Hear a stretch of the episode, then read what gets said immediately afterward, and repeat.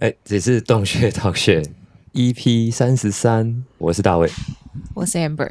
我们请到这是他的身份非常的多元，对对，斜杠斜杠超级斜杠到不行。有一个计划叫做 French Wave 的制作团队的成员之一。然后现在在做跟 VR 曾经是相关的科技。French Wave 是一个非常非常厉害的有关二十五年电子音乐历史，从美国到法国的纪录片。然后他们的网站有就是像是编年表一样，把这个年份都列出来，然后整理的非常的好，就是大家可以去看。那我们等下会跟他聊更多。My name is Guillaume.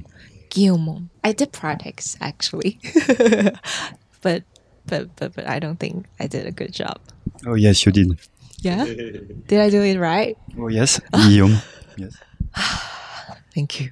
so we're happy to have you here in our show. We actually know about French waves before because we were doing some research on the the history as well. If you can introduce yourself and then how you started with like this producer role. Okay, so um, my name is Guillaume de la Boulaye. I'm French. I live in Paris. Mm. I'm a film producer and also immersive experience producer. I work a lot with uh, the music industry, especially electronic music industry, because they're very involved into a visual art, mm. visual art. Yeah. So I started a long project called French Waves and it was the opportunity to meet lots of uh, electronic music producers from France, from the US, and from uh, Asia as well, like in Japan, Korea, Hong Kong, mm. China. We didn't have the chance to come to Taiwan with with this project, but we met so many artists, and uh, now I'm working with some artists we met with this first project for new experiences. How long does it take? to do all this work with French Waves? When did it started? The project French Waves started with a, a French cinema director. Her name is Mia Hansen-Love. Mm -hmm. She's author, quite famous in France. She has made like six features, all selected in uh, big festivals. The fact is, is that her brother is one of the very first DJs in France.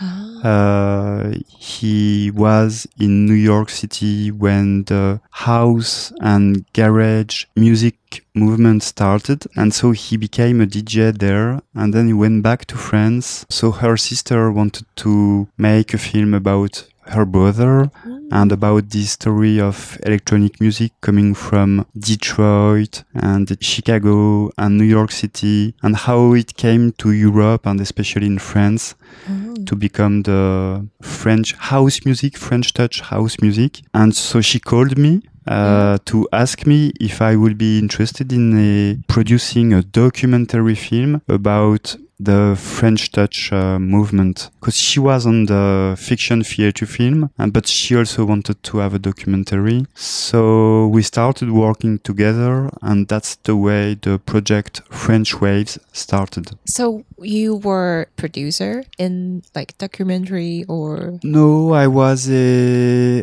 well, I'm a producer for cinema, documentaries, mm. advertisements, commercials, uh, video music, video art, yeah. immersive experiences as well. But I had no experience of producing live shows for sure. Mm. So the project started like in 2015 and uh, we needed two years to produce and make the documentary film. Mm-hmm. But at that time, I was interested in uh, creating a ecosystem, um, mm-hmm. Not only a documentary film along the feature film, but also a web series. Yeah. And then we had so much energy from the artists we met through the documentary that we decided to create a kind of tour, a worldwide with the screening of the documentary film, then master classes with the artists uh, yeah. from the documentary film, and then DJ set, concerts. So we toured into 50 city, around 50 cities around the world uh, during two years with this project. So we started 2017 yeah. the tour, and we ended in 2019 because it was a, a long and exhausting tour. So the tour thing wasn't planted. It's like happening during the process that there's one moment and you think, oh, with all these great artists, we have to do a tour. Is it like that? Yes, exactly. and exactly. And what I like is, uh, you know, it's always nice to go from the screen yeah. to the real life yes. so that we can party all together you know to create en- encounters because the, the history of electronic music is very do it yourself mm-hmm. So it's very interesting to see how from Detroit and the very underground uh, ha- houses, uh, how the people started to make music inspired by uh, the car industry, the poverty, the misery as well, how they, they started creating music with almost nothing, and then how it came to New York and touched the gay community, and it was kind of very fashionable, trendy, but very niche so just a few people knew about it. And a few French guys discovered this music. They bring it to France, still in their room, you know, and they started to try some things with their machine and it's their computers as well. And DIY they started just, yeah, very DIY. Spirit. But they made it more easy to listen, maybe. Mm-hmm. And so they started playing into clubs in Paris, and it became huge in Paris. And then some people from the US noticed this movement in the mm. French clubs and in the French uh, raves as well, because it was also the, the moment when the raves uh, were uh, like getting 19, big. 90. Yeah, early 90s. Uh, actually, I was part of these people going to the, the raves. raves. So ah. we used to listen to radio every Saturday at 8 p.m. to get the address where we should go. Ah and then someone eh, used to say, "You can follow me. I will be your guide." Because at, that time there was no internet, you know. Yeah. And no uh, mobile phones. So we just got the information th- uh, through the radio and we had to go to rush to the meeting at a certain point in Paris. then just follow the, the bus or the car. But we, we didn't know where we were going. So sometimes we are going to old factories, sometimes a weird parkings, but sometimes it was in the forest, in caves. Oh. And the only way to find the place was to follow the guide. And when we were inside the the party, it was not possible to send the address to other people because there was no mobile phone, no nothing. So you were in or you were out. So it was really something ah. funny and special. And the parties were totally weird, really crazy parties. but it was very do it yourself, you know, very archaic in a way. Yeah. It was really funny. And then it became, everything became bigger and bigger and bigger with more and more parties, more and more money. And uh, yeah. it became international. And now electronic music is, uh, can be really produced with lots of uh, financings. So the story is very interesting. Like, you, you know, it starts from a very underground movement and then it travels around the world and it becomes big, just a, I don't know, from a few guys who are just a, using machines uh, and computers in their room, and uh, it becomes a big movement. So it's actually very inspiring. Mm. What was the rave scene was like? You say it's crazy and weird. Can you describe more about it? Yes, I um, I can tell you that uh, there were many different genres. It was mainly Detroit, Thai, like pretty hard and pretty cold music. But for example, in a factory, they invited some uh, traditional African drummers Ooh. and kind of guitarists as well. So it was a mix of uh, industrial techno sound and uh, traditional African rhythm. And Oh. with the traditional African music uh, artist, you know, with the um, traditional uh, costume, the, the uh, dress, ah. you know. Ah. So you could see the crazy guys partying uh, a lot uh, from uh, midnight to 10 in the morning, with the Africans still playing from uh, midnight to 10 in the morning uh, their traditional instruments. So it was really strange, but so funny. in a forest where I went, it was a mix of um, techno music, but with dub and the reggae beats. So it was more chill. Chill. Sometimes some people could sing, so a very different atmosphere. But it was mainly pretty hardcore, I would say. Oh, Pretty industrial globally in the Yeah. raves, in the raves parties. There was quite a lot of drugs as well, like uh, Mm. ecstasy and Mm. uh, LSD. It was part of the culture, The- you know, of the of the experience. Uh, even if it was, uh, I mean, everybody was free to to do what they want, but uh, it was also something new and. Something that people wanted to experience, especially in the nature, in the forest or in the caves. Yeah, it was part of the experience. In clubs in Paris, it was also so I was like 18, 19 at that time. It was also a music very open-minded to any culture mm. and so the clubs who decided to play electronic music, house music and techno music in Paris in uh, the 90s were very open to gay people, black people, Arabics, uh, people from any culture and background, you know, Yeah. rich people, poor people. It was super, uh, super mix, which was not the case in the other clubs in Paris because at that time in the clubs in Paris, it was really hard to enter the place. Wha- You need to be super well dressed, good Ah. looking. You have to wait for one hour or two hours before en- entering the club. And there's kind of, uh, you know, there's a doorman yeah. who says you come, you know, you know. But in the clubs where we could listen to electronic music, there was no no filter. No boundaries. Everybody could enter, Uh, and you didn't have to buy drinks. It's, I mean, it was super free. So that oh. was something really new, uh, also. Wow. it's so good to hear from a person actually experienced it because it wasn't our era and we wasn't in Europe at that time. So it's wow. And because you were talking about drugs and ecstasy, I actually really wanted to know your opinions about it. Because I'll say a lot of people get into the electronic music dance scene because of the drug experience. But then it kind of like maybe some people use too much drugs, or actually it became a downside for the scene and it kind of tarnished the whole. It's not music focus anymore sometimes. That's what we thought.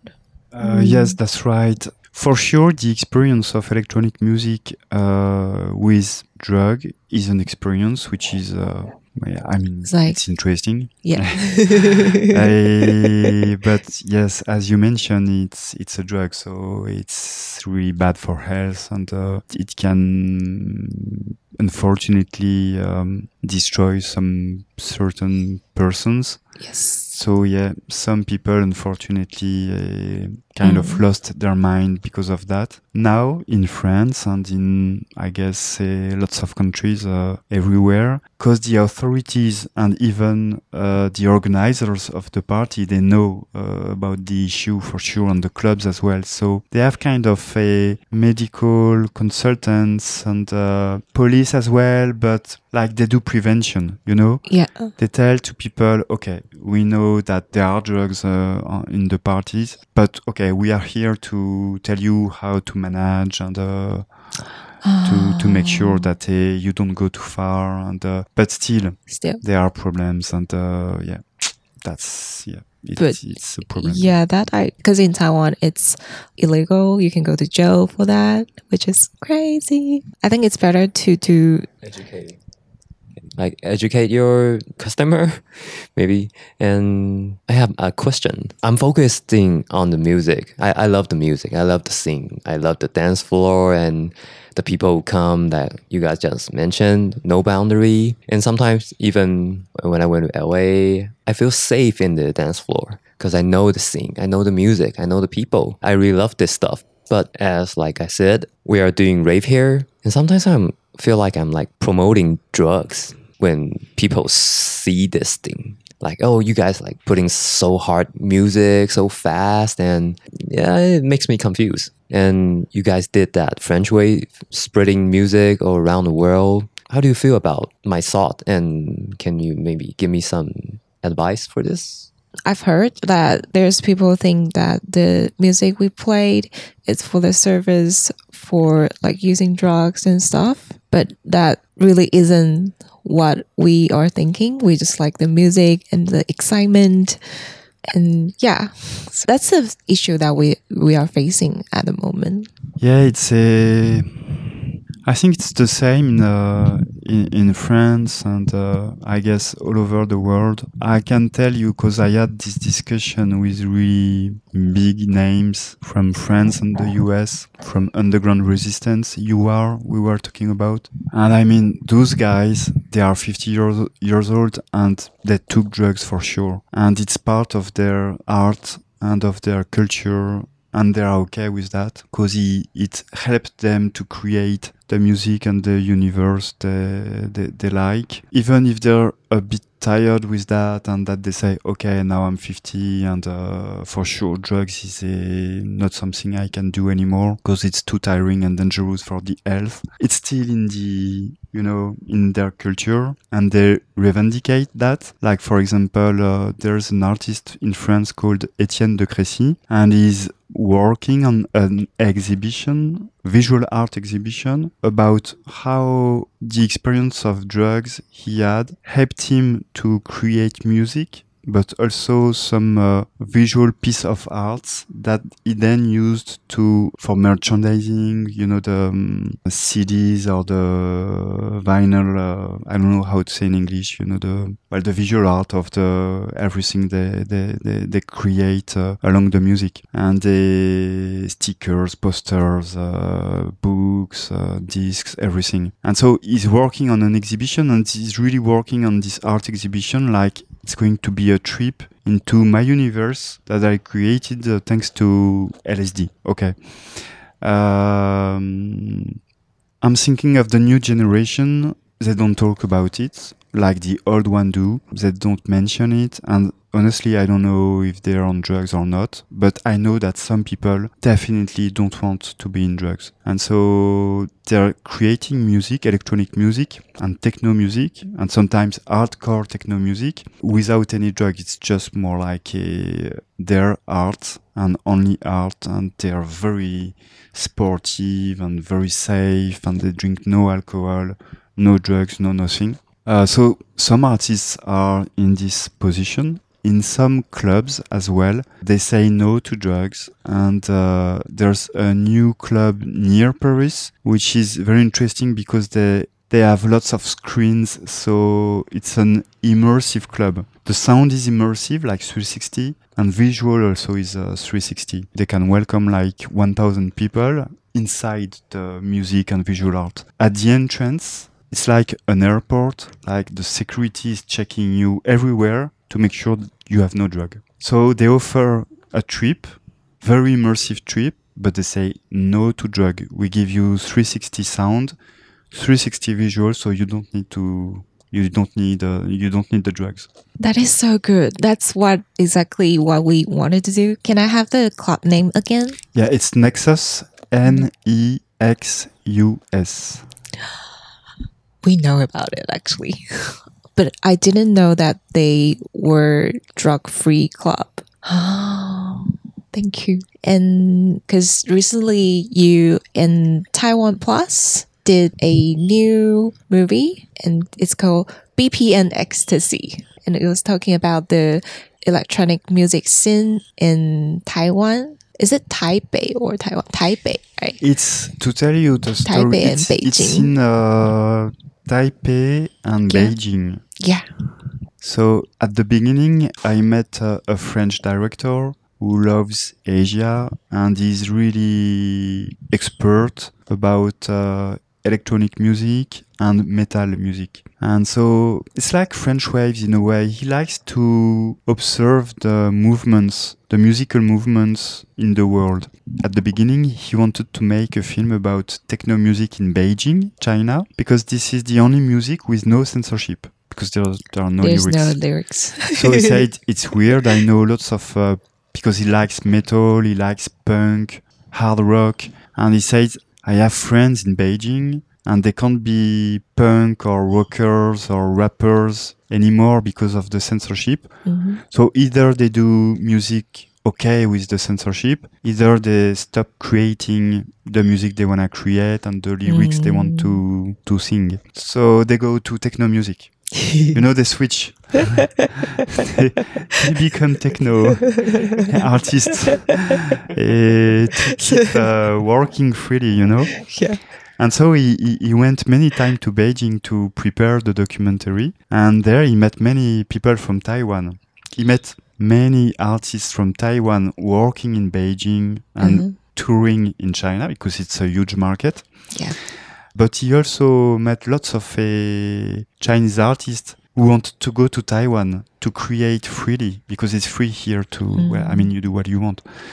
So he understood that the connection between Taipei and Beijing was really strong despite of the political issues. And he felt like the they were good friends. Yeah. Electronic music uh, producers from Taipei and Beijing were very, very friendly, connected. yeah, very yeah. connected and very, very, uh, yeah, together. So he wanted to tell this story, and uh, so that's the way the the documentary started. And it's a co-production between Taiwan and France. Mm. So as you said, uh, Taiwan Plus is uh, the the broadcaster here in Taiwan and uh, in the world. And in France, we we work with a, a broadcaster called Arte. It's a German French uh, channel. Oh. And it will be released on November 11 and uh, November 14 in Europe on Arte. The link will be in the description box. Please go yes, check it out. Thank you, thank you. Can you tell us more about the documentary? What was it about? Like the contents and what people can expect from it. There is like artist interviews or about the scene or about the venue. Yes, it's all of that. We follow a three main artists. Mm-hmm. Uh, one artist from uh, Taiwan, his name is Elvis T, and uh, two artists from Beijing, two women. One is Sunk, and the other one is Tammy X. And so we follow each character into their goal for the Taiwanese artist to come back to Taipei because he's one of the Taiwanese artists who decided to go to Beijing to create because he feels like it's easier for him to create uh, outside of Taiwan and especially in Beijing because it's a wild city and it's stimulating its uh, his creativity. But he had to go back to Taiwan uh, because of the pandemic. Um. And so during the pandemic, he could do nothing. The story starts just after the pandemic. And so the Elvis the artist, says, I'm going to organize my comeback in my country because everybody forgot me. No one knows me anymore. I am nothing. So how can I come back uh, in Taiwan as an electronic music producer? Ah. I was big in Beijing. I'm nothing here in my country. Yeah. I have to change this. So it's his challenge, and we're uh-huh. going to follow his challenge. Uh, and the two other artists in Beijing, they are a, let's say, new talents. Yeah. One, uh, Sunk, she wants to, she's a DJ and she wants to organize her first concert as a live show Mm. And so she has to find a place to do that, to have the support of other producers, make sure that the police will not uh, make problems, that she'll get the authorization to, to do her concert. So we follow her into Beijing to in, in this challenge. Uh-huh. And the other arti- artist, her name is Tammy X she's more into the scene already and uh, her dream is to tour abroad. So she wants to go outside of china. Mm. so we follow her into this uh, challenge as well. Will i be able to play in foreign countries? Wow it sounds like a really good documentary. So there's three storylines and it's like each of them have their own challenges. Yeah, they have their own challenges and uh, through their challenge we meet other artists, we meet uh, let's say the industry, uh-huh. the clubs, uh, festivals, programmers, journalists, uh, and we take uh, also the history of electronic music in uh, Taiwan and, and Beijing. I must check it out. Seriously, I really wanted to watch it like tonight. so it's 11th November. Yes, November 11th on uh, Taiwan Plus. Yeah. And in Europe, November 14. Okay. Thank you so much. And the last question is what's your plan next? Do you guys still like promoting this documentary or? Yes, I, so the documentary is on Taiwan Plus and Arte as a um, series, a documentary series, four mm. episodes of 20 minutes each. Mm. But we also have a feature version for festivals. Mm. So I hope I will be able to organize, as I did for French Waves, uh, some uh, events with a screening, masterclass, and parties with a Taiwanese oh. artist and a Chinese artist uh, in Europe. Wow, I love because be the creativity is really interesting uh, here. Yeah. It's different. I mean, people are doing things in a different way, and it's it's exciting. So I'd like to show uh, this creativity in Europe. oh, that's good to know. I'm so excited. when will it happen?